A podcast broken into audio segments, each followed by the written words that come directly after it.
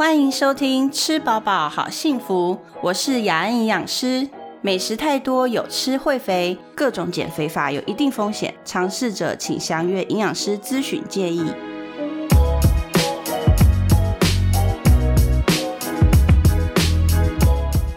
大家好，今天的来宾还是 Summer，因为他上次呢问了很多增肌减脂的问题，今天还想来问。好，我们来欢迎 Summer。嗨，大家好！因为实在是有太多的疑难杂症了。对，我想大家应该也跟你一样，就是在减重减肥这条路上，真的遇到很多困惑的问题。嗯，对，是啊。所以今天好像是要聊一个大家一定都会遇到的，就是什么？我想要聊聊停滞期这停件事情。对啊，因为你看你吃很少，然后动很多啊，结果体重上体重机上面的数字还是不会变，那到底怎么办？对不对？对啊，你有遇？过这样的状况吗？哦，我曾经卡一个卡两个月。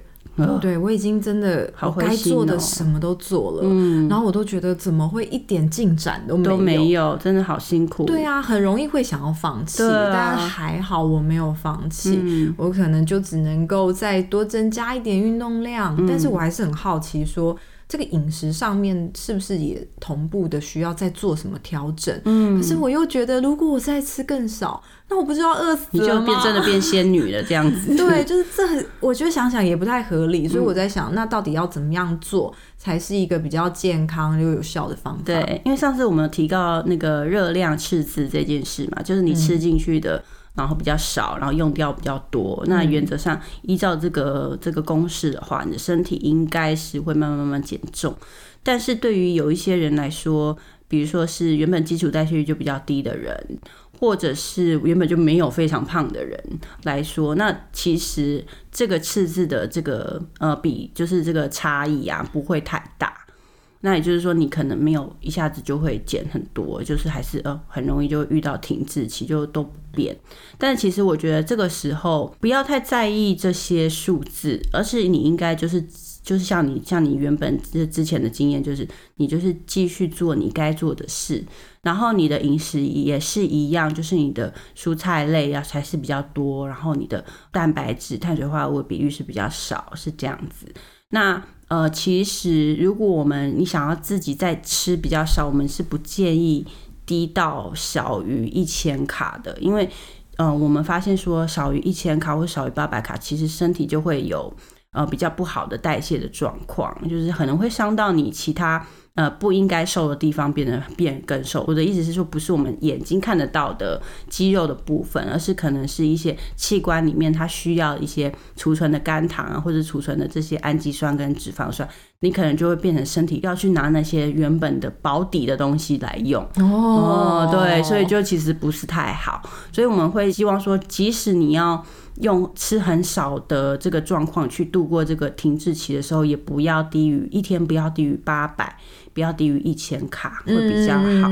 对，那这个时候反而是吃一些可以，嗯，就是比较难消化，不是说比较难消化，就是比较身体需要花比较多力气去，呃，去比如说把它磨碎啊，或者是把它呃消化去吸收的食物，比如说像是比较多纤维的蔬菜类，或者是呃像芹菜啊这些比较多纤维，有没有？就是比较吃起来比较粗糙。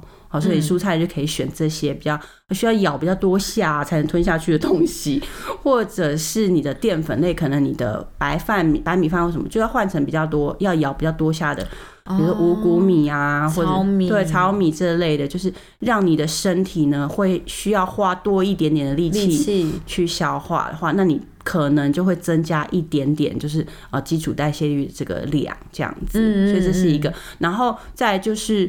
呃，运动的这方面，可能就是强度或者是长度、时间长度跟深度，就是强度都要再多一些些。就是你原本你安排的，嗯、运动量可能是呃每两天做一次，那现在可能就是每一天就要做一次，然后可能要有呃呃比较强的运动跟比较。呃，比较缓和跟伸展运动要同时去做配合，然后心肺的运动可能也要增加。那这样子的话，你才会造成这个呃热量赤字这件事情比较多的差异。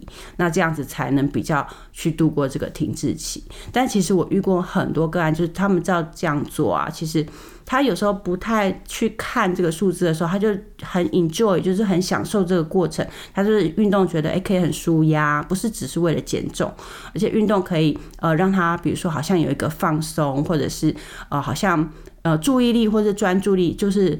集中在你那个运动的时候的时候，你就会把一些工作上的压力啊，或者是呃家庭你的不和谐啊，先 先暂时掉，对对对，先暂时忘掉一下。所以有些人是因为这个过程而得到一些呃心理上也好的一些满足，对对对，所以他就会支持他一直做下去。那其实在这个时候，你就已经慢慢度过这个停滞期了。对，所以这个是一些小方法啦，就是给困在停滞期的人。就是说，呃，你不是一定要靠你的意志力，但是你，我是觉得很重要，就是你要在你在尝试这些减重的饮食或者是减重的运动中间，要找到一些乐趣。就是常常我常常说，就是不要为了减重而去吃健康的食物，你要是为了你喜欢去你喜欢这些食物而去吃这减重的食物，才能够走得长久。对，因为想要看像这样做，我才能一直一辈子下去啊，就是可以真的喜欢吃健康的食物。那所以通常一开始的时候，我们不是那么习惯去。觉得好像健康的食物都是呃不好吃没味道，所以一开始的时候你就去找到一个交集点，到底哪一些食物是你认为美味的，然后哪一些食物你你认为是健康，那这些有没有一些食物是在这个交集点里面？那那些食物可能就是你一开始要去尝试的，嗯，就比较吃比较多的。因为其实我自己也是开始做比较严格的饮食控管，然后跟搭配运动。哦，我必须要讲，我以前是完全不运动的人，真的完完全全不运动哦。我只要能够坐着我就坐着，嗯，对 我可以躺着我就躺着，我是不运动的。是，但是真的开始执行这件事情以后，我才真的发现，其实减重这件事情，不管是是不是你的目标是减肥啦，但是你想要维持一个健康然后又美观的体态。它真的不是一个说哦，我今天下定决心，我做三个月，然后六个月一个短期的一个事情。嗯，它其实真的是一辈子的功课。对，这是我目前执行到现在我得到的一个最珍贵的一个心得。就原来它其实是应该要把它变成是一个你日常的生活习惯。对，就变成你的日常这样子。对，然后而且你要 enjoy 它，就是你不能去做一些让自己很为难，然后很刁难自己的事情，它根本不会持久。你真的很容易两个礼拜你就你就就不要了，对啊。对，这是这也是我的一个。就是真的很真诚的一个实际的体验，所以我很认同你刚刚讲说，一定要找到自己觉得有乐趣，然后也觉得可以享受的部分，对，绝对不要去为难自己，对，然后也不真的不会达到那个效果之外，而且反而我觉得会浪费时间。对啊，你就想说，呃，本来想说我撑过去就好，可是你一撑就发现你撑不过去了。对啊，一定不会持久。就像跟一个不喜欢的人在一起，你怎么可能会持久呢？要勉强自己呢？真的是，哎，简直好像真的。是这样子哎，这个比喻好好，跟一个自己不喜欢的，到底虽然他就是可能高富帅，可是你就是不喜欢啊，就是就是不来电嘛，就没有用啊，对对，就还是会很痛苦啊，没有 spark 不行，对啊，你 你不能就是哦好，我就是花他的钱就好，不行嘛，对不对？啊？真的真的，对，所以就是还是会有限度的，没错，减重真的就是这样子，对，要有还是要有幸福感嘛，嗯。就是如果这个过程当中完全没有一点点一丝的幸福感，我相信就没有人会。没有对，就没有办法一直下去。所以其实也不一定要想说我是在减重，而是想说我是找到一个嗯更健康的生活方式。对对对，我是这样说服自己的。对对。可能也是对自己的一种洗脑吧，没有，这是真的啊！因为你如果真的很享受，就觉得哎，我每天都越过越开心，我吃的也很健康，我也就是我喜欢吃的食物，然后我有运动，我找到我喜欢的运动，然后我又可以一直做，我又从中很 enjoy，那是对，而且而且也不会，其实说实话也不会肚子饿，哎，其实是吃得饱的，吃得饱，只要真的有挑对食物，然后有照着对的时间吃，其实我真的没有饿过肚子。嗯，对啊，那很好啊，是开心的。表示你有学到你的你的方式这样，然后一定要吃自己觉得真的可以接受它，然后并且喜欢的食物。嗯，真的，我觉得那种听信一些就是哎，这个吃这个会瘦，那个会瘦的方法，真的就不是这么的持久，真的，像也不一样。对啊，像有些人就是吃什么水煮餐啊，是什么的，真的是我就觉得常常有人问我说水煮餐会瘦吗？我就说。你你吃会瘦，但你你有一天就不想吃了，就不会瘦了。所以对啊没有味道是不可能看你啊，看你能撑多久啊。真的真的，我后来都发现，不要拘泥在这一些很小的地方上，嗯应该是大方向的，你应该怎么样去规划？就算你偶尔破戒，真的就是吃了。一根薯条好了，对或者什么的的，我觉得真的不用这么严格，对，真的不会再跑回来或者再动回来就好了。对，明天再开始你的下一餐调整一下，呃对啊，对啊，对没错，对真的有学到哎。对呀哦，I'm so proud。好哇，还有什么想问？另外，我想问呢、就是我发现呃一件事情，就是在我的日常生活中，我好像发现我过去的习惯跟现在目前很流行的“一六八断食”，哎、其实是很类似的耶。原来我的生活习惯一直在执行一六八 168，OK 但我自己不知道。嗯那我想要知道的是，一六八断食这件事情，如果假设像我这样子，我长久以来我的生活习惯其实就很接近一六八了。嗯那这件事情它是可以变成就是一个习惯吗？或者说我执行这件事情还有效吗？嗯嗯，对你来说，可能嗯，一六八是这样，它的原理是说，我们有比较长的时间让肠胃道休息，就十六个小时不进食。那在这段时间里面，因为身体会把呃我们最最容易储存的一些呃简单的能量，就是葡萄糖或是肌肉或是肝脏里面的肝糖先用掉。那这样子的话你，身体就会比较处于一个饥渴的状态。你下一次在进食的时候，它身体就比较容易去用掉脂肪，就是比较容易减脂的部分。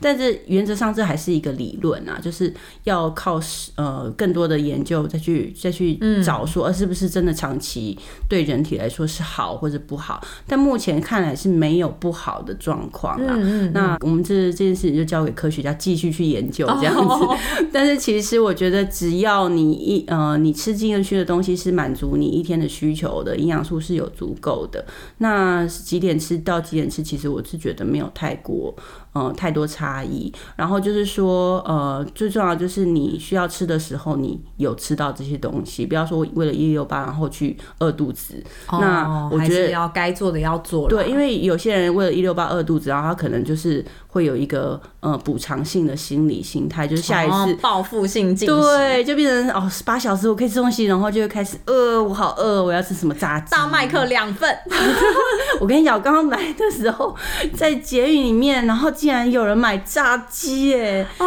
而且你知道那是下班时间，真的是很折磨。对啊，这个跟在办公室里面泡泡面是一样的道理。对对对，你会发现我们有时候坐那个飞机，呃，之前都不能出国，但以前坐长长途的，比如说去美国啊、去纽约或去洛杉矶，然后那个长荣不是都会给泡面嘛，然后只要一个人开始吃。哦真的，前面开始一个一个都是举手，对都开始要哎，泡面。我也要，我也要，我也要，这是鼻子的饿，你知道？上次我们讲到眼睛的饿，这就是鼻子嗯鼻的饿，子的饿对对对。所以对啊，所以像一六八其实是，我是觉得是一个比较简单入门的一个方法，但是如果一六八没有配合你的呃热量赤字，就是你进吃吃进去的热量还是很高的话，可能还是没有效果。那像我们这种，可能后来才发现说，哦，平常我就在一六八的人，可能后来要执行一六八的时候，反而就觉得，哎、好像我要特别限制我做什么事情，其实反而对，不好哎、就我。就会觉得，哎、我是不是少做什么？对其实我们平常是一样已经平常就这样啊在168了对对对对。所以对我们来说，可能有没有一六八真的是没有差别，嗯。因为其实，因为其实现在很多人的饮食习惯其实跟一六八是有点类似，有点类似，比如说你睡晚一点，对，睡晚一点的人，然后而且有的人他可能因为可能早上比较忙碌，嗯他不见得有这个时间吃早餐，对啊，所以我觉得这个如果他可以变成一个长长期的饮食习惯，然后他又是没有什么太大对身体的负担，其实好像也没有也可以，就是一个比较简单说，哦，我就规定我时间这样子，比较容易去 follow 啦，对啊。对那有些人可能就是。呃，反而戒掉他不吃宵夜的习惯，哦，对啊，哦这个这个倒是、这个倒是真的，因为我是本来就不吃宵夜，我不吃宵夜的原因很简单，就只是我吃了宵夜，我睡觉我会胃痛，然后会不舒服，嗯，我会不舒服，所以我有压胃的感觉，所以我就不吃宵夜。了。嗯。嗯，对啊，所以可以听起来就是你可能消化比较慢，嗯，就是食物会停留在胃的时间比较久，嗯，会这样子。嗯，嗯。所以我也不敢吃。对，好啊。所以可以这个可能可以帮忙，但是真的就是如果有些人肚子饿，真的就去吃吃一些东西，嗯，就不要硬盯，不要硬。盯，真的，因为你一你在一六八，但是你又很饿。你会越来越饿，越来越饿。但是我想说，就是碰到饿的时候该怎么办？因为又不是你吃东西的时间。那我觉得第一个呢，就是你去观察一下，去想想看，我现在肚子饿到底是什么饿？眼睛饿、鼻子饿，还是真的嘴巴饿？然后胃是饿的？就是要有意识的去判断现在这个。饥饿是什么？对，是什么的？对对对，为什么？然后你可能想说，我是真的饿吗？那我上一餐是吃了什么？什么时间吃的？那如果你上一餐是真的只有吃蔬菜类，就是什么都没有，就是可能一点点碳水化合物，就是可能一点点淀粉类，然后蛋白质都没有，然后也没有油脂的话，没错，你是真的很快会饿的，因为呃，糖就是蔬菜啊，或者是。这个淀粉类在胃里面消化时间大概是两个小时，那两个小时之后要进到小肠里面，几乎你就会开始感觉饿了。但是如果有一些蛋白质，比如说你有吃到呃肉啊，或者是蛋啊、豆腐啊、鱼啊这些的，那它有也有带一些油脂，那它就会。一直比较难消化，就他身体会胃会需要呃更多的时间来消化它，所以他可能要三个小时，或是可能两个半到三个小时，他才会慢慢进到小肠里面，甚至在小肠里面还在消化，所以这个时候你就不会感到饿。所以你就想想看，我上一餐是不是只吃到淀粉类跟蔬菜类的食物？嗯，关于这一点的话，我觉得我也可以分享一个小小的配包，嗯，因为。其实我觉得要观察自己吃什么食物这件事情啊，是真的蛮重要的。但是其实大家都会。都会在这件事情上，其实很常常会失忆。嗯，就是就比方，你会记得昨天晚上吃什么吗？应该不会记得吧？应该会忘记。哦，那这么厉害？对，我连我可能就是今天早上吃什么，有时候我都还要想一下。就是有时候太忙碌了。但是我自己的做法是这样子，其实很简单。其实你就是顺手的把你吃了什么食物，你就把它拍下来。对，先记一下。我其实就是拍下来，因为我拍下来的目的其实就是为了这个，我想要记录一下，说我到底吃了什么食物。那不管是说我要去调整我的下一餐。饮食也好。我觉得最主要是有时候我回顾起来，我大概也会知道说，哦，那如果我想要做调整，我还可以怎么样去调整？因为人的记忆不可考啦，真的。说真的，昨天晚上吃什么，我现在已经想不起来，我还要回去看照片。真的，真的。所以没错，这是一个很好的方法，就是你从你上上一餐的照片，然后去看看，哎，我现在是不是真的可以调整吃什么？对对。然后如果你发现你真的上一餐吃很少，然后现在又一六八的时间，已经十六小时就是不能吃东西，那你第一个可以做的就是你先喝一些水，有一些液。体在胃里面的时候，其实是还 OK 的，可能会就是帮助你消除一点点那种饥饿感。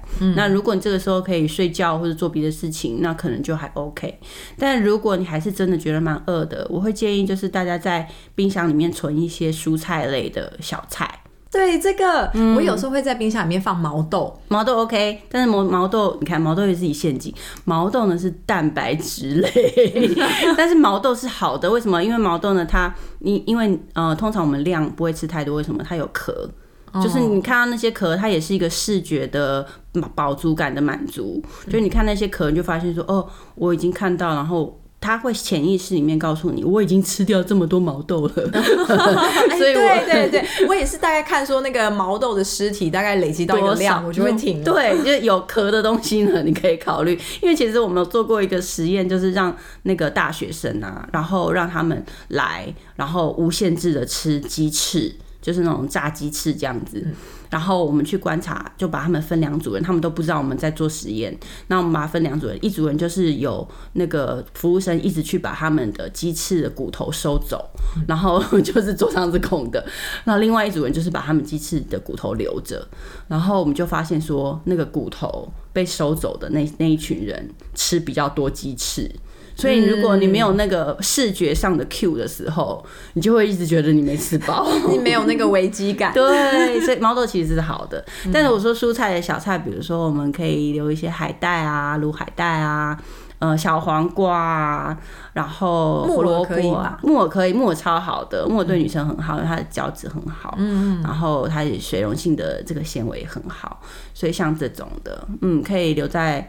就冰箱里面，那你随时如果就像现在就是哦，惨了，一六八，然后我又好饿，我发现我真的很，就是上一餐没有吃太多，我该怎么办？可以拿那些食物先来吃，那就可以挡一阵子了。对，所以大概是给大家一些这些小 paper。嗯，那那讲都已经讲到这边了，那我就要顺便问一下，那还有没有什么零食可以吃？零食真的，对，就是想说，哎，你其实。通常是这样子，因为我们刚刚讲的都是突然嘴馋，对不对？对啊，那所以呃，如果你可以观察一下你嘴馋的时间是不是都在某一些时间，哎、这个真的我倒是没有观察、哦，可以先试试看是不是都在某一些时间，那就可能表示说你那个时间的前一餐跟后一餐可能量就是不一定可能够。那所以才会引发你真的就是肚子饿，那个时候嘴馋想吃东西，或者是量已经够了，你那个时间就是某一些压力来，或者某一些状况让你想吃东西，所以这个我们叫做我们叫做嗯有一个叫做 mind hungry，就是呃 mind 比较像是心灵上的我觉得我很常这个、欸，我很常这个部分的饥饿、欸，对，那一样啊，就是你去你去观察一下，是不是都是某一些时间或某一些状况的时候，你会特别想吃。嗯，然后我们可以找一些低卡路里的。好，假设是比如说蒟蒻啊、海苔啊这些，如果你想吃咸的话，那如果你想吃甜的，可以把你的水果的分量放到那个时候去吃。嗯，哦，就一天我们可以吃一到两份的水果嘛，所以尽量还是是不要吃甜点哈。嗯，你你甜也尽量啊，但是如果你吃的话，就就把它跑跑步跑掉用掉就好啦，对不对？哦还是偶尔可以吃，对啊但是如果真的想吃甜甜的东西，水果还是水果比较为好，为优先。对，嗯，水果为优先，然后或许有时候你加一些水呃水果的水，比如说柠檬水啊，或者是像我们橘子切一切，然后放在水里面这样子。现在不是草莓季吗？要不要草莓切一切放在水里面，然后喝一些这样的水，可能也会止一些这种嘴馋的饥饿。嗯，对，像这种。对，所以这样子可以，希望可以帮忙到有零食需求，就是点心需求的人。嗯，对啊，点心真的是很难戒嗯，很难。但是真的是一第一个就先观察你自己是不是在某些时间，然后观察前一餐跟后一餐的安排。那如果是那个时候真的需要吃，比如说你真的我真的需要吃一个布丁，或是我真的需要吃一个蛋糕，才能。继续我的生活的话，你就吃吧，真的。嗯然后你就是呃中就是前一餐或者后一餐就是少一点碳水化合物的，东西，其实就是调整就好了。对，那你就是我们为什么会知道？是因为我们观察到哦，我有这个 pattern，我有这个模式。嗯那如果你都没有观察到，然后就是突然就、呃我想吃，那有一个状况就是你吃了以后非常有罪恶感。那也不好。嗯那另外一个状况就是你一直憋着都不能吃，然后有补偿心理，那也不好。对，所以慢慢观察，慢慢学习，因为我们每天都会有发现到不同的自己啦，所以我觉得这都是一个过程。嗯，其实吃东西是很需要有明确目标的。嗯，对啊，嗯对啊，只是大家可能平常没有注意到这件事把它变得太自然。对对，对而且觉得好像呃放到嘴巴里面就算吃，对，反正我现在开心，我就是要这样子。对对，但其实好好去享受这个问题，即使是你要吃一块蛋糕，哎，好好去看它的外外形，好好拍个照，满足眼睛的渴，然后闻一闻它的香味，是不是它有特别水果在上面，还是巧克力，还是什么，闻一满足这个鼻子的饿，嗯，然后再放到嘴巴好好尝，品尝，用你所有的味蕾，所嘴巴里面所有的触感，比如说舌头、牙齿对这个食物的触感，去好好满足嘴巴的。这个饿，然后还有一些 mind，就是心智上、心灵上的饿，就是你好好吞下去以后，想想看，哎，我是不是喉咙也会感觉到它？因为其实我们喉咙跟胃都还是有一些触觉的，嗯，所以可以去感觉到，哎，是不是我在好好真的享受这个这一块蛋糕？哦，对呀、因为其实我必须要分享，这是我个人的体验啦，就是。当我开始是比较有知觉的在吃东西的时候，我发现我也比较懂得什么叫做享受美食。嗯对，因为比如说我会期待，而且我现在是很有计划性。比如说，其实我爱喝珍珠奶茶嘛，嗯但是因为减肥，怎么可能喝这个东西？对对所以我就会很有目标的说，告诉我自己说，哦，我今天做了什么，我明天做了什么，好，我大后天我就是要去喝一杯，嗯我就是要去天差，嗯嗯，天对，天差米什么茶的，对，然后去点一杯就是。茶王，然后就是加珍珠，但是我还是会很识相说我要无糖啊。可是我只要喝到的那一瞬间，我真的觉得比平常之前没有在节制的时候喝到珍珠奶茶，感觉那个幸福感是加倍的对啊，对啊，你会特别珍惜，然后你对真的就好好品尝，而且你会知道你想要特别某一者、某一家的什么东西，这个其实你已经过去有。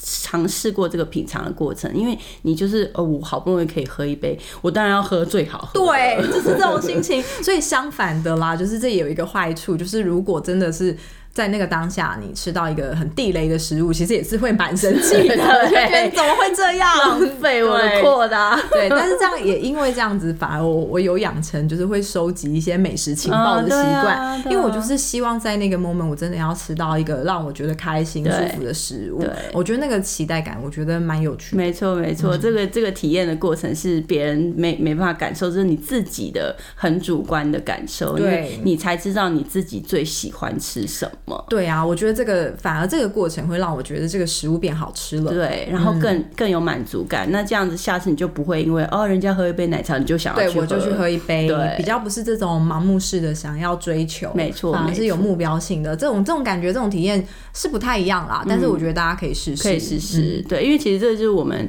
在讲觉知饮食啦，也有人叫做正念饮食，就 mindful eating 其中的一个环节，就是去好好了解自己到底喜欢什么样的味道。对对对，其实也是更了解自己的一个方式。没错，没错。好哦，还有什么问题？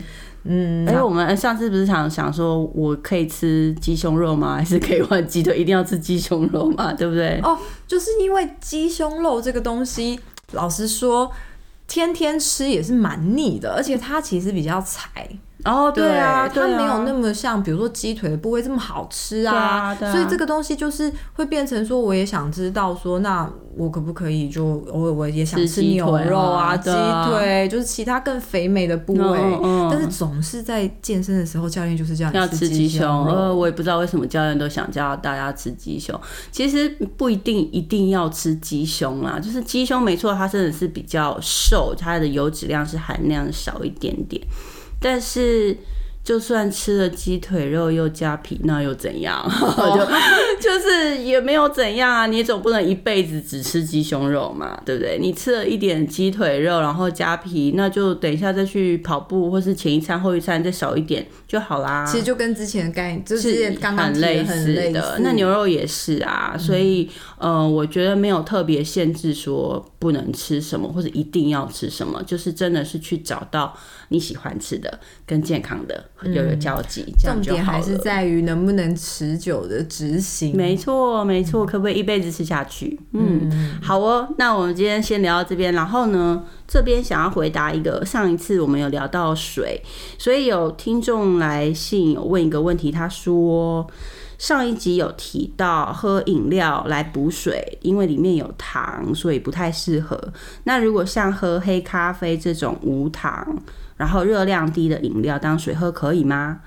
或者是又有人说喝一杯咖啡要多补三杯的水，是可以的吗？是正确的吗？你有问遇过这种喝咖啡好吗？还是要喝水好吗有这种疑有啊问？有，因为我常我不知道这是不是一个民民间的一个谣传，嗯反正有人说好像你喝一杯咖啡，你必须要喝三杯的水才能够平衡你里面的一些代谢，还是说你的补充的水量才会足够？嗯那我就我就觉得这件事情我很纳闷，所以咖啡不算水吗？对，对我就觉得很奇怪。对，那如果一一个人一天喝三杯咖啡，不就要喝九对，他杯就要再水？另外再喝九杯水，然后再加这三杯，他总共喝了十二杯东西对啊这样子所以我就觉得是这样算吗？所以我对这件事情一直很疑惑。然后再加上健身的时候，教练又会说：“哦，你其实如果你真的很馋，你就喝咖啡，你就喝茶啊。哦那我想说，哎、那不是我就要再多喝更多的水？嗯对啊，怎么会这样哈、嗯好，其实是这样，因为上次我们有提到，一天大概每个人需要两千 CC 的水分，对不对？嗯然后我们扣掉食物它本身的水，大概是七百。七百左右，就比如说你吃一个地瓜，其实它里面是还有水分水分的。那大概这些一整天下来大概是五百到七百左右，我们就算七百好了。然后你大概还需要一千三嘛？那假设你喝了三百 CC 的咖啡，大概就是我们一一般一杯的量，就三百 CC。那你这样子还要喝至少一千 CC 的水。嗯，好，原则上是这样子。但是如果你喝超过一杯的咖啡，那你另外，比如我们刚刚已经喝了三百，然后一千一千 CC 的水是另外要喝，那你又多喝一杯咖啡，等于喝了六百，那另外就是多喝的这三百的咖啡可以去算扣掉这个水分的一千 CC 吗？其实是不行的。也就是说，你水你不管咖啡喝多少，你水还是要喝到一千一千二，就是这样。哦，哦嗯，就不是用，反而不是说用咖啡去类比，而是你本来对就要喝到多少水。对对对对对，所以原则上是这样。那如果天气又比较热，然后你有运动的话，你水分分就是要在更多，可以比一千、一千二、一千五可能要更多，或者是说有一些人有尿酸的嘛，呃，尿酸的问题，尿酸高就是痛风啊，或者是呃他血压有问题，他吃很咸的东西的话，那他的水分的量也要增加。所以我们基本算来的话，一天是一千到一千二。当然我刚刚讲的这些状况下，你可能就要再多喝一点。然后咖啡呢是不能当水喝的，所以 因为咖啡呢，其实它的咖啡因不一定每个人基因的代谢对他来说都是正向，有些人他是负向，就是他是比较我们说以前的隐性基因有没有？就是那种我们不是小时候玩成耳垂分离有没有？然后拇指会弯，那一样我们对于咖啡的代谢，有些人是显性，有些人是隐性。那如果你是隐性的话，你又喝很多咖啡的话，对你身体是一个负担。哦，对，所以是是这样子。我刚本来差点要问说，那如果我一天喝八杯咖啡，但是 但是我还是喝到两千 CC 的水，这样是对的吗？这样听起来好像不太不太对对自己嗯自己觉得八杯啊有也是太多了，对对。好啊，所以希望这个有回答到那个听众的问题。然后如果也是希望说大家呢，如果有什么问题，或者是哎、我们好像节目里面没有讲到，但是你又很想知道的，你就可以来我们粉丝页或者是我们这个 podcast 这边留言，然后我会希希望啊，尽量就是尽快回答你，但是我不保证，就是不一定下一集就能排上，就是像我们玩 Clubhouse 什么，你举手不一定会被点到，对，好，但是我会尽量回答你啦，所以还是鼓励大家来问这样子。好哦，那我们今天就到这边，谢谢 Summer，谢谢，OK。